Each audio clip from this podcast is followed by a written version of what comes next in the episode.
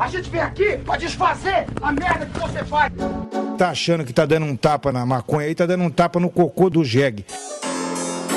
Nasci no mundo, eu já comecei a fumar e nunca mais parei. Seu maconheiro! Seu merda! Show!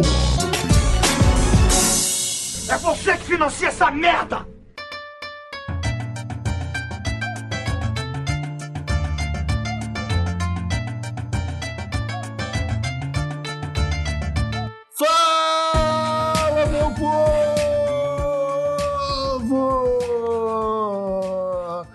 Estamos começando mais um TH Show, o podcast 100% natural dedicado aos usuários desse mundão e que só é possível graças àquela galerinha linda demais que nos apoia no padrim.com.br barra TH Show.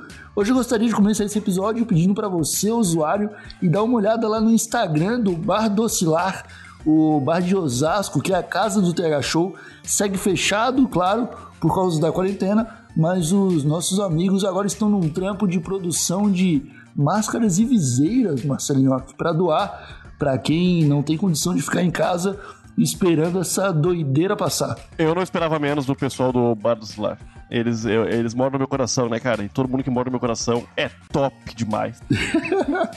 Eles já começaram com mais de 700 máscaras, Nhoque, e agora estão recebendo doações no PicPay para quem quiser ajudar. Então, se você tiver afim de dar uma mão pros caras, vai lá em picpay.me barra bardocilar e faça sua doação que vai virar máscara para o pessoal que, que é ambulante, né, cara? Pro pessoal que realmente não tem a menor condição de ficar nesse momento esperando por ajuda do governo, né? É, eu sou. Que governo! É. Eu sou o Igor Seco, comandante dessa web bancada canábica, e comigo está ele, o maior ativista pela legalização do Brasil, Marcelo Iocchi. Tudo bom, Marcelo Iocchi? Ah! Tá, ah, tudo bem, né, meu? Eu nem... Já é terça de novo, Igor Seco. Eu não tô mais ligado, meu. Ah, Eu, ando perdido também, cara. Eu, tô- eu tô. Ô, meu, eu, eu não tenho mais despertador no celular. Eu nem tenho celular mais, ô, meu. Eu não tenho mais calendário, não tenho mais trabalho, não tenho mais nada, Igor Seco. Eu, eu tô vivendo a vida estilo cachorro, cara. Eu só vivo e durmo e como e cago Você é um homem livre, Marcelo só que preso dentro de casa. Igual É, um cachorro mesmo. O TH Show de hoje ele tá um pouquinho diferente, cara. Porque hoje nós recebemos um convidado lá do YouTube, o Normose, do canal Normose, é, que veio para trocar uma ideia com a gente sobre proibicionismo no Brasil. É, Normose, Aham. antes de começar, eu gostaria que tu te apresentasse e já chegasse dando uma carteirada no- nos usuários do TH Show, porque vai ter muita gente que vai ouvir o, o- o nome youtuber e vai torcer o nariz. Mas você veio para falar de proibicionismo. Claro que Então você tem que ter. Você tem. É, como é que é? Eu esqueci o que eu ia falar. Você pode deixar que eu. Acho que eu entendi pra onde a gente vai. Mas eu preciso realizar um sonho antes de começar. Que é depois de tantos anos ouvindo isso, eu preciso dizer: Fala, meu povo! e agora sou eu que tô podendo falar isso. São anos ouvindo Fala, meu povo. E pensando assim: será que um dia eu vou trocar ideia com o Igor Seco? Sim. Então, pra você que tá aí torcendo o nariz, porque eu sou youtuber, eu também sou historiador. E desde o início da minha graduação, eu fui estudar a história do proibicionismo da cannabis no Brasil. E pra você que com certeza deve estar pensando aí, bom, é, isso aí eu já sei, a gente copiou o modelo dos Estados Unidos e aí as coisas aconteceram. Eu vim aqui mostrar pra vocês o contrário, que fomos nós os primeiros a proibir a cannabis no Brasil e exportamos isso pro resto do mundo. Tá bom essa carteirada? Cara, do jeito que você falou, velho, eu já senti um ódio pelo povo brasileiro crescendo no meu coração. Mas seja bem-vindo, é uma honra tê-lo aqui na bancada do TH Show, cara. É, eu acho que é um debate interessante pra gente ter é, e uma conversa que é, eu acho que os usuários já estão ansiando há muito tempo. Mas você fala que nós fomos os primeiros. O Brasil foi o primeiro país a, a proibir a maconha, cara. Como que isso aconteceu? Até onde eu sei, era um dos primeiros países a tratar como é, uma erva real que andava lado a lado com a monarquia. E você me falar que do nada o- É, os brasileiros exportaram o proibicionismo, que, que, que vai maluco. Pois é, a coisa é muito maluca mesmo. É tão maluca que, apesar disso que eu acabei de falar, até 1915, 1920, você tinha vendendo nas farmácias de elite, nas farmácias dos ricos do Rio de Janeiro, as tais cigarrilhas Grimaud. E se o usuário do TH Show jogar no Google agora, ela vai ver que é basicamente um cigarrinho de baseado vendido na farmácia para tratamento de asma. Então vamos voltar um pouco na história, porque é, a gente precisa voltar para 1830 pra gente começar a falar das coisas. E eu espero que depois dessa minha fala eu entre pro coração do nhoque e também seja top. Ah, mas meu, a gente tá, a gente tá, tá falando de te convidar faz, faz anos também, cara. Já, já É verdade, coração, é verdade. então tá bom. Então a questão é o seguinte: pra gente entender essa parada, sim, de fato, a gente tem duas ganjas circulando pelo país e um debate muito grande pra saber quem é que trouxe essa ganja pro Brasil. De um lado você tem historiadores que, que ah, diziam que eram os próprios negros escravos que traziam as sementes da, daquilo que eles chamavam de diamba ou de liamba, numas bonequinhas de pano e tudo mais. E de um outro lado você tem enormes fazendas de plantação de cânhamo trazida pelos portugueses para fazer vela de navio. Então é muito difícil saber da onde de fato Ah, mas o, ela o veio. navio O que descobriu o Brasil hoje- tinha as velas de cânhamo, né? Isso é... Tinha- ele tinha um carregamento de cânhamo também. Sim, isso, isso sim. É interessante, inclusive, cara, que tem fazendas no Rio Grande do Sul hoje com museus históricos dedicados a isso, a mostrar essa época que o Brasil, o Estado brasileiro, investiu pesado na plantação de cânhamo para produção de navio. E aí o que acontece? O que, que até os historiadores têm mostrado? Que bem, bom, primeiro que o negro escravo ahn, era tirado de África, não sabia para onde estava indo, vinha pelado nos, nos navios, sofrendo, e é muito difícil acreditar na tese de que foram eles que trouxeram, sendo que eles vinham na condição que vinham como escravos, né? Porém, provavelmente, esses negros escravos encontram essa- essas plantações e encontram semelhança entre aquele fumo de Angola que eles tinham lá em África e essa planta que os portugueses usavam para fazer as, As velas, né? As Mas eles não faziam só vela, enfim. né, cara? Eles usavam em quase tudo, cara. A roupa dos marinheiros era feita de cânhamo, era, era muito mais, saca? Pra eles era muito mais vantajoso usar o cânhamo do que usar o algodão, tá ligado? Que veio, tipo, só depois ser po- popularizado. Exato, até que é um debate que a gente pode depois, mais tarde no final do podcast, ter até os dias de hoje. Isso continua sendo absolutamente verdade, assim, no momento que a gente vai precisar de recuperação econômica, né? Pós-pandemia, mas enfim. O fato é o seguinte: a gente passa a ter então dois usos da erva no país. Um uso, como você bem destacou, dessa realeza, permitido, o que algumas, alguns sociólogos vão falar que seria uma ganja medicinal e era aceita, e aquela ganja usada como mística, mais cultural, né? Que era o uso dos negros, que sempre incorporaram é, nas suas práticas culturais, seja no candomblé ou seja em outras em outros rituais, o uso da jamba como uma maneira de, de transcendência e tudo mais. Inclusive, isso era tão bem aceito que era normal nas fazendas você ter ãh, plantado assim jamba e tabaco. Tabaco usado pelas elites e a jamba usado pelos negros. E isso era até bem aceito. Até que, lá pelos idos de 1830, a gente está chegando no fim da escravidão. Ah, os negros começam a ter um pouco mais de liberdade civil. Começam a ser olhados um pouco mais como seres humanos. O que a gente sabe que é verdade até a página 2, até os dias de hoje, porque o racismo se perpetua. Mas enfim, o que acontece?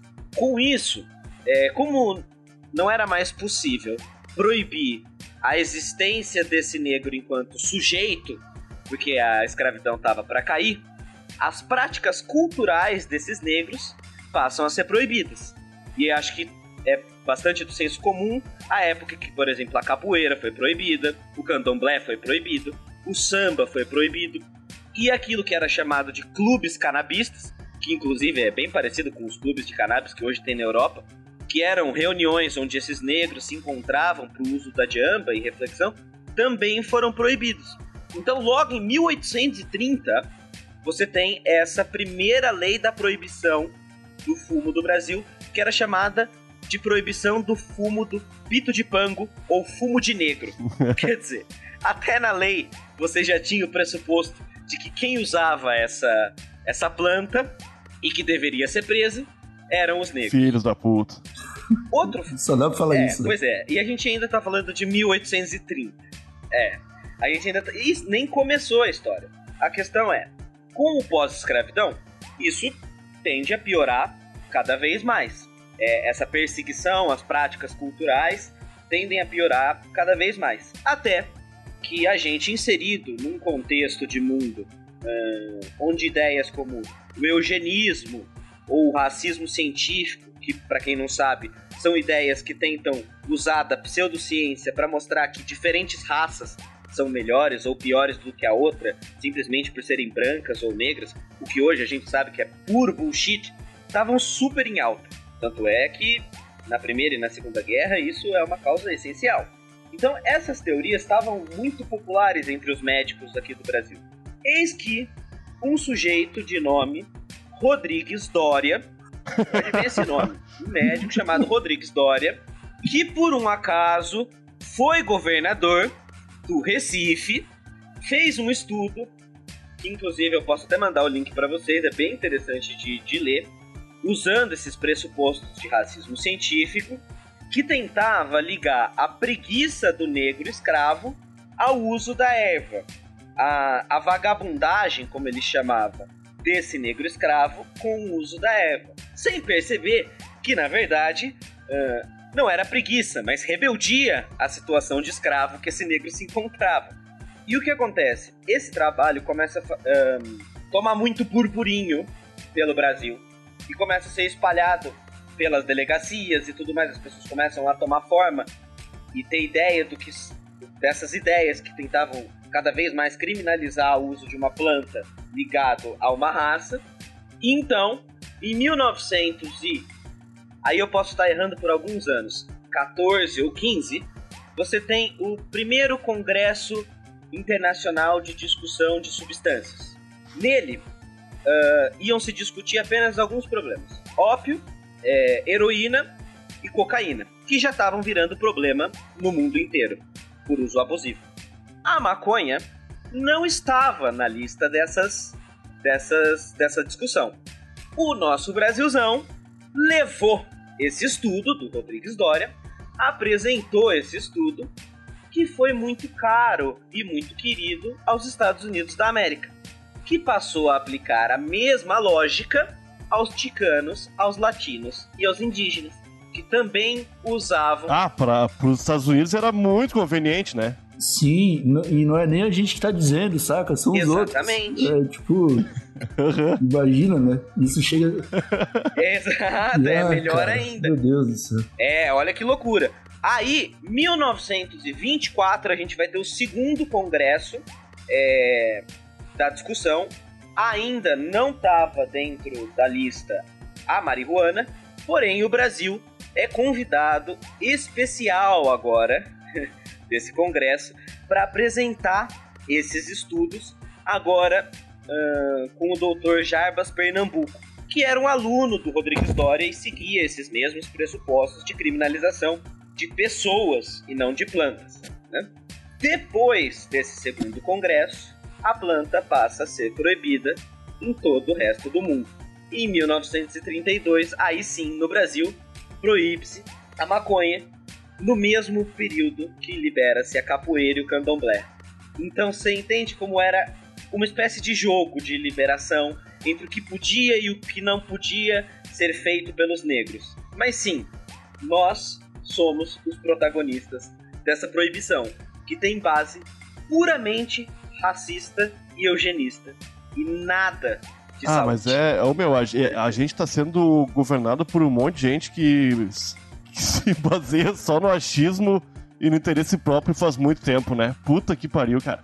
É uma tristeza, porque o Brasil, se tu for pensar, os Estados Unidos ainda tinha outros interesses além de raciais pra, pra proibir a maconha, né? O Brasil foi só idiota mesmo, né? Porque o Brasil podia, até hoje, né?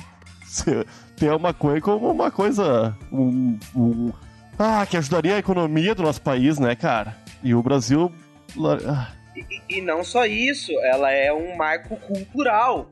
É, quando a gente está falando de um uso ritualístico, é, é como, por exemplo, foi a justificativa para a liberação da- do uso da ayahuasca. A gente estava tava falando de um patrimônio cultural tu, de um povo que foi simplesmente tolhido. Ô, porque não, mas era quem tu citou as, as fazendas de jamba e as de fumo, que eram. As de fumo eram do- da elite, né? E a, a de tabaco, né, aliás. E a jamba era dos escravos, né? Que possivelmente era visto com maus olhos pela sociedade normalmente. Mas, porém, cara, não, a história da, da maconha no Brasil eu acho que é mais antiga que isso por conta dos índios, né? Eu não sei se. Eu acho que os índios usam a maconha há muito tempo no Brasil, mas eu posso estar errado. Tu, tu tem noção disso aí, cara? Então, isso, cara, isso eu tenho pouco estudo e é, é uma discussão bastante interessante de quando que é, é incorporada essa planta que a gente chama de jamba, de maconha, de cannabis, às plantas que os índios já usavam, sabe? Então as coisas começam a ficar mais marcantes a partir do uso do negro escravo. Mas é claro, quando a perseguição aconteceu, ela aconteceu também aos indígenas, né, que também tiveram tolhidas suas práticas de com Eva e tal e coisas. É, então, na verdade, assim, a história do Brasil e a história da cannabis são, são conjuntas, acontecem no mesmo período, no mesmo tempo. As, as proibições só aconteceram por questões puramente de interesses momentâneos, raciais, e se perpetuam até hoje, tá entendendo? Porque na verdade, aí beleza, você entra, por exemplo, mais pra frente, na década de 60, aí sim, aí o Brasil importou. Importou não a proibição, mas o modelo de repressão, que era o modelo de guerra às drogas que os Estados Unidos aplicavam. E ela, aí é aquela putaria que a gente conhece de Pablo Escobar e aquela coisa toda e tal e coisa. Mas na década de 60, por que a juventude comunista, é, perseguida pela ditadura, passou a usar a jamba, tá aí mais uma desculpa para você acessar mais rápido e prender mais rápido esse jovem, não por aquilo que ele pensa, mas por quem ele é. Então, o que eu tô tentando dizer toda hora aqui é que, na verdade, a proibição nada tem a ver com a planta. Nunca teve a ver com a planta. Mas Sim, é, é, é porque o que a gente vê hoje no Brasil, né? O cenário é exatamente esse. Quando é um negro pobre sendo pego com baseado, a polícia faz ele comer no- na, na hipótese mais branda, né? Um playboy de, de condomínio que mora na, sei lá, no... Eu, eu, eu não vou falar aqui a região onde esse playboy mora, mas ele, ele certamente vai ser mandado para casa, né? Eu sei que, tipo, eu já fui a- abordado pela polícia e sei que o tratamento comigo é totalmente diferente com o tratamento que meus amigos negros têm, sabe? E é justamente isso, é você usar a dúvidas, planta como um dispositivo para você escolher quem você vai levar pra cadeia, né? Exatamente. E, e digo mais. Inclusive, a pauta de legalização tá em voga nos dias de hoje porque rolou um embranquecimento e um apoderamento econômico dessa substância. Ela virou commodity. É, isso aí, a Embranquecido. começou a consumir também, é só né? por isso que a gente está discutindo a legalização. Exatamente. E, eu- e- e- e, a- normalmente a gente costuma dizer, né, o chavão, assim, de que as- a guerra às drogas falhou. E olhando por esse pressuposto de criminalização de pessoas, a gente pode dizer que na verdade a guerra às drogas deu certo. né? Porque uma vez que ela não era focada em criminalizar substância, mas criminalizar pessoas, ela continua encarcerando milhares de pessoas É isso aí. pobres e negras no mundo todo. Então, na verdade, a guerra às drogas deu muito certo e por isso que alguns países se interessam em postergá-la. Porque é o dispositivo, como você disse, Igor, mais rápido de você criminalizar alguém. Ô meu, e eu nunca tinha visto é, por essa perspectiva que tu apontou agora, e faz todo sentido, né, cara? Eu lembro que uma vez eu tava com o Igor Seco, na Lagoa da Conceição, em Santa Catarina, um lugar elitizado, né? Não, tem, praticamente não tem pessoas ah, de classe muito baixa lá. Eu estava passando um período curto da minha vida lá. E estávamos fumando e a polícia ao nosso lado. E não tinha problema nenhum, cara. E isso encheu meu coração de tristeza. Pela primeira vez eu me dei conta disso, né? De que há uma diferença. Dentro do Brasil, a, a lei é a mesma, mas as pessoas são tratadas de, forma diferente dependendo de onde elas estão, né? E foi a primeira vez que eu me dei conta disso de verdade, assim, cara. Exatamente. Até porque, mano, vamos ser deixar de ser moralista e parar para pensar bem simples assim que se a preocupação de fato fosse a substância, a Ambev hoje é a segunda maior empresa do Brasil vendendo cerveja, aí, tá é ligado? É. E, se- e o álcool faz um mal desgraçado. E a gente não tá falando das substâncias. A gente nunca esteve falando das substâncias. As substâncias são só um pano de fundo. E, e talvez, quando a gente conseguir, porque historicamente a gente vai conseguir, porque os Estados Unidos já estão se abrindo novamente eh, e usando como commodity a, a, a cannabis e coisa e tal, a repressão na favela vai achar outra desculpa. Então, na verdade, nunca foi guerra às Pois drogas. É Foi guerra aos pobres, foi guerra aos negros. E assim por diante, tá ligado? É muito louco isso. É qualquer usuário que parar pra pensar sobre o seu próprio uso e se tiver um amigo negro perguntar quantas vezes esse amigo foi parado pela polícia e você branco foi parado pela polícia, vai perceber que existe um disparate gigantesco. É isso, sem dúvida. Eu, eu fui parado muitas Sim. vezes, mas é que eu, eu cresci em bairro muito pobre, né? Então era comum a abordagem a todos que estavam por ali. Só que nunca me aconteceu. Eu sempre, eu já falei várias vezes no Tega Show aqui que nenhum policial foi otário comigo nunca, tá ligado? Nenhum deu em mim, nenhum fez nada, mas por motivos óbvios, né? Porque eu tenho amigos que foram enquadrados menos vezes e, se fuderam muito mais, tá ligado? Isso é foda. Amigos negros, né? A gente não pode falar o que pensa nessas horas, senão perde os dentes. Não existe diálogo. Mas, É que todo mundo tá mas errado, né, a meu? situação, cara. Tá todo mundo errado, né? também O policial também tá, Tá, mal é. informado. O policial também tá cumprindo a ordem de um arrombado superior a ele, né, cara? Sem nem entender por que tá fazendo isso também. É foda. né? Exatamente, cara. Esse lance. A gente tem que olhar pelo lado Sim, dos já policiais teve também, tá ligado? pesquisa. Quantas pessoas de farda já morreram é, numa guerra que não levou a lugar nenhum, saca? É isso aí. É bizarro, cara. É bizarro. Eu recomendo, inclusive, pra galera, se quiser dar uma olhada em algumas palestras finíssimas sobre o assunto. Vocês já ouviram falar do LIP? Eu não acho que não, Não. cara. O LIP é, é, é, é um acrônimo que é em inglês, mas ele significa Agentes da Lei contra a Proibição. Law Enforcement Against Prohibition. Que é o quê? Só galera, juiz, delegado, polícia, gente ligada com a lei, que percebeu que a proibição é muito mais cara e que a proibição gera o tráfico Aham. tá ligado? Essas pessoas que trabalham diretamente com a lei perceberam. Porque na verdade é isso, né? A gente tá falando de uma substância que tem 10 mil anos de história. E a gente tá falando de uma proibição que tem 100, 150 anos de história. E por um acaso, o tráfico tem 50 anos de história. Ou seja, a conclusão lógica é de que foi a proibição é que criou o tráfico e não o contrário. E a única forma de você controlar a substância é pela regulamentação. Até porque, e é bastante importante falar isso para os usuários todos, é, quando você deixa a substância proibida, cria-se um tabu em volta dela e a gente não olha o ponto negativo dela. Não é como se a cannabis, sobretudo o prensadão, não fizesse mal e fosse a cura de todos os males. Mas como ele está proibido, existe um mito de que ele faz muito mal, a gente ignora a outra parte. A gente fala, não, não faz mal. E para de olhar que sim, ele pode ser é, desencadeador de ansiedade, dependendo da composição daquele prensado, se tiver mais THC ou mais CBD. Numa situação de regulamentação, você teria, por exemplo, como manipular, como já é feito em vários países. É, por quê? Porque CBD acalma a ansiedade, o THC é que dispara a ansiedade. Então, para pessoas ansiosas, uma cannabis com mais é, CBD seria medicamentosa. Agora, o prensadão, o prensadão é o prensadão, né? Isso é um lado, cara, desculpa te interromper, que a gente tem que bater muito nessa tecla, cara, que é, só a pessoa tendo contato com a planta, ela vai conseguir desenvolver o próprio remédio, saca? É tipo, quando você tem.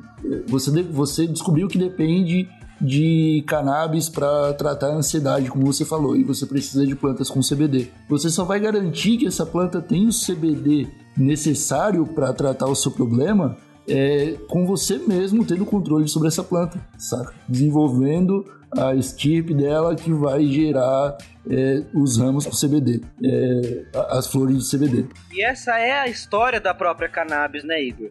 Tipo, se você for ver, como ela tem 10 mil anos, ela é uma planta que nos remete à ancestralidade desse cultivo mesmo particular das pessoas em saber como cultivar a sua própria planta. Eu, eu queria deixar isso bem claro para quem chegou até aqui ouvindo o podcast, que eu tô falando sobre a história de uma planta e não sobre uma defesa ao prensadão. É, porque... Sabe, tipo Sim, ao tráfico. Sim. A isso. A gente não tem nenhum estudo sobre o prensadão. A gente tem estudo sim sobre a planta in natura. A gente pode falar sim sobre os efeitos do corpo, no corpo que ela tem, é, benéficos e maléficos, sobre a planta in natura. O prensadão, aquele que a gente não sabe nem o que tem e nem se pode estudar, porque é proibido, que é um paradoxo, né? Não se estuda porque é proibido, é proibido porque não se estuda. Esse a gente tem que, como usuário, na verdade, rechaçar. Não é uma defesa a ele, né? É isso que tem que ficar bem claro, que a gente acaba criando esse tabu e até quem é uh, antidrogas acaba achando que a gente tá falando aqui que é uma defesa para todo mundo poder fumar e ficar muito louco. Não, não tem absolutamente nada a ver com isso. A gente tá falando de um hábito rural, histórico, uma ancestralidade. Ah, mas o pessoal antidrogas não, não, não prestou atenção em nada que tu falou agora, Normose. Eles vão continuar achando que é, é. pra gente ficar tudo louco. Bando de arroba. É meu, tem um pessoal que não adianta, meu. Tu pode mostrar. É qualquer. Oh, meu, fatos. É, fato, tu cita um monte de fato, coisas. E, tu não tá protegendo a maconha pra ficar louco. Tu não quer que, o, que as crianças fumem maconha. Tu não quer que. Pô, tu não quer que os pilotos de avião pilotem avião fumando maconha, tomando uísque, tá ligado? E os, mas os caras vão bater nessa tecla aí, porque é, é assim que eles se protegem, essas ideias absurdas deles, né? Eu fico muito triste. É, ainda mais nos dias de hoje, né, Marcelinho? Que hoje em dia as pessoas têm embasamento suficiente para determinar que tudo é opinião, né? Sim, mas, meu, se tu, for, então... se tu for pensar a ideia desse arrombado, desse Rodrigues Doria aí, lá de 1800, cara, se perpetua até hoje. Que o maconheiro é preguiçoso, é burro, é marginal, tá ligado? E um bagulho uhum. que não, não tem embasamento científico nenhum. E tá aí quase 200 anos com a maioria das pessoas que só tem acesso a esse tipo de informação, informação popular, né? Que não realmente não vão. Se todo mundo fala que faz mal, que é erva do diabo, eu acho que é erva do diabo mesmo. Saca? É foda, meu. Então, quem não tem mais informação sobre o assunto e quem não tem um pouco de noção, né? De que às vezes tu pode acreditar numa coisa que é mentira, né? Tá. Cara, e, e vou dizer mais, até pro próprio usuário, é aquilo que eu acabei de falar há pouco. O que que, que acontece? Sobretudo nos mais jovens, mano, eu penso muito nisso. O moleque ouviu a vida inteira, o moleque eu tô falando 15, 16, 17 anos, que não é para consumir cannabis, porque o cérebro não está no momento ideal para isso, isso pode dar danos no futuro. Mas o que, que acontece? Ele é criado numa cultura que sempre fala: faz mal, é do diabo, é, é, é terrível, é não sei o que, e papapá, e papapá, e papapá. Aí ele tá na época de rebeldia, de, de negar os valores que ele aprendeu. Aí ele experimenta, aí ele vê que não é o demônio. O que, que ele vai fazer? Ele vai partir pro outro lado extremo.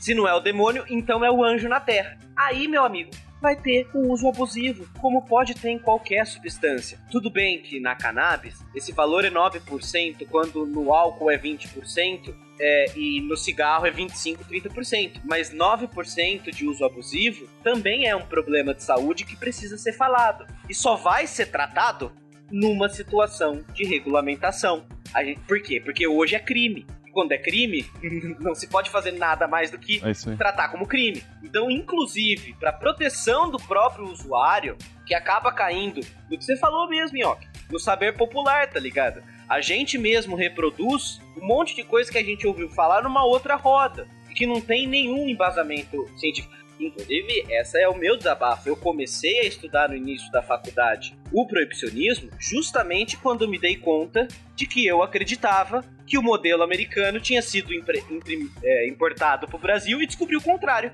Aí eu falei, opa, pera, oh, pera, então tem mais coisa por aí. E aí você começa a ver que toda a construção social da planta é Isso baseada é triste, em né, nada. Né, meu? É. Mas que irado, meu. Eu não sabia disso aí. Fiquei muito feliz. É, nesse momento a gente atropela. é, a- não, não atropela, a gente consegue unir a galera que tá. Puta, eu tô chapado e esqueci o que eu falar, molecada. Desculpa. Mas eu acho que já dá pra terminar esse episódio. O Normose chegou aqui e deu um banho de informação na gente. Normose, você acha que a gente esqueceu alguma coisa? Eu queria dizer pra vocês que, apesar de tudo, de fato a cannabis causa duas coisas, né? Uma é a perda de memória e a outra.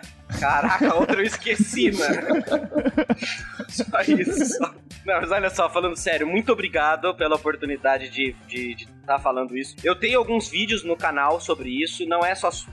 O, o meu canal não é voltado pra isso, eu falo sobre muitas outras coisas, mas pra mim esse é um debate central, importantíssimo, porque tá na base ah, de um problema social muito maior, que é a criminalização do negro, que é a criminalização do pobre, que a gente precisa falar pra um, sobretudo nesse desgoverno que a gente tem. É, pode crer. É, é importante sim leva- levantar sempre esses debates e ficamos muito honrados que você tenha vindo participar e dado essa é, pequena palestra, cara. Foi muito informativo. Eu tenho certeza que nenhum dos usuários esperava logo de cara saber que foi o Brasil que inventou ah, o proibicionismo. E eu queria perguntar pro Nhoque se o Nhoque acha que a gente esqueceu alguma coisa. Eu não. eu, eu, eu não sabia que o Brasil tinha inventado isso, mas conhecendo o Brasil, eu não me surpreendo. Puta que pariu, né, cara? Ai, pá. Que paísinho. Ah, meu, eu amo o Brasil, cara, mas o Brasil. Você parou pra perceber, Yoki, que é a segunda invenção que os Estados Unidos rouba da gente? Primeiro foi o avião, depois foi a, a- o proibicionismo. Eu, eu jurava que, tinha, que a gente tinha roubado esse modelo dos Estados Unidos. Até a gente conversou com o Normose um pouquinho antes ali. Eu falei do Getúlio Vargas, né? Que eu achei que, que ele curtia bastante isso, né? Mas é. Eu, é É, ali, ali de fato legalizou mesmo, mas, mas é isso, a gente lá atrás. pau no lá cu desse atrás. Dória aí. De todos os Dórias. Que loucura, né, cara? Ai, cara. Belezinha, então ficamos por aqui, meus amigos usuários, com mais excelente, esse excelente episódio do TH Show. Obrigado a você que nos acompanhou até o final. É, eu gostaria de convidá-los para nos seguir no Instagram, arroba e o Instagram do, do Twitter do, do Normose é Normose Underline, é isso? Você tem Instagram? Eu tenho Instagram, que aí é ao contrário, é underline normose. E o YouTube lá, o canal. Vamos ver se agora eu consegui quebrar um pouquinho do preconceito do youtuber das pessoas. Eu acho que você quebrou vários preconceitos aqui hoje. Tomara, tomara. E se quiserem conversar um dia, trocar mais ideia, trocar mais prosa sobre outros assuntos, podemos falar da história na Babilônia, na história da proibição dos Estados Unidos, em como a ganja era usada no Antigo Egito. Ih, tem tanto assunto, vamos, vamos nessa. Vamos, foi uma honra aí participar com vocês, trocar essa ideia.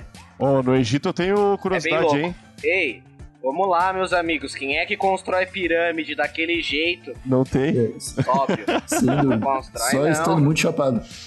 É. então tá, ficamos por aqui. Cadê? É, até o próximo episódio. Voltamos na sexta-feira com mais um TH Show bônus. E é isso. Um abraço pra todo mundo de casa e tchau.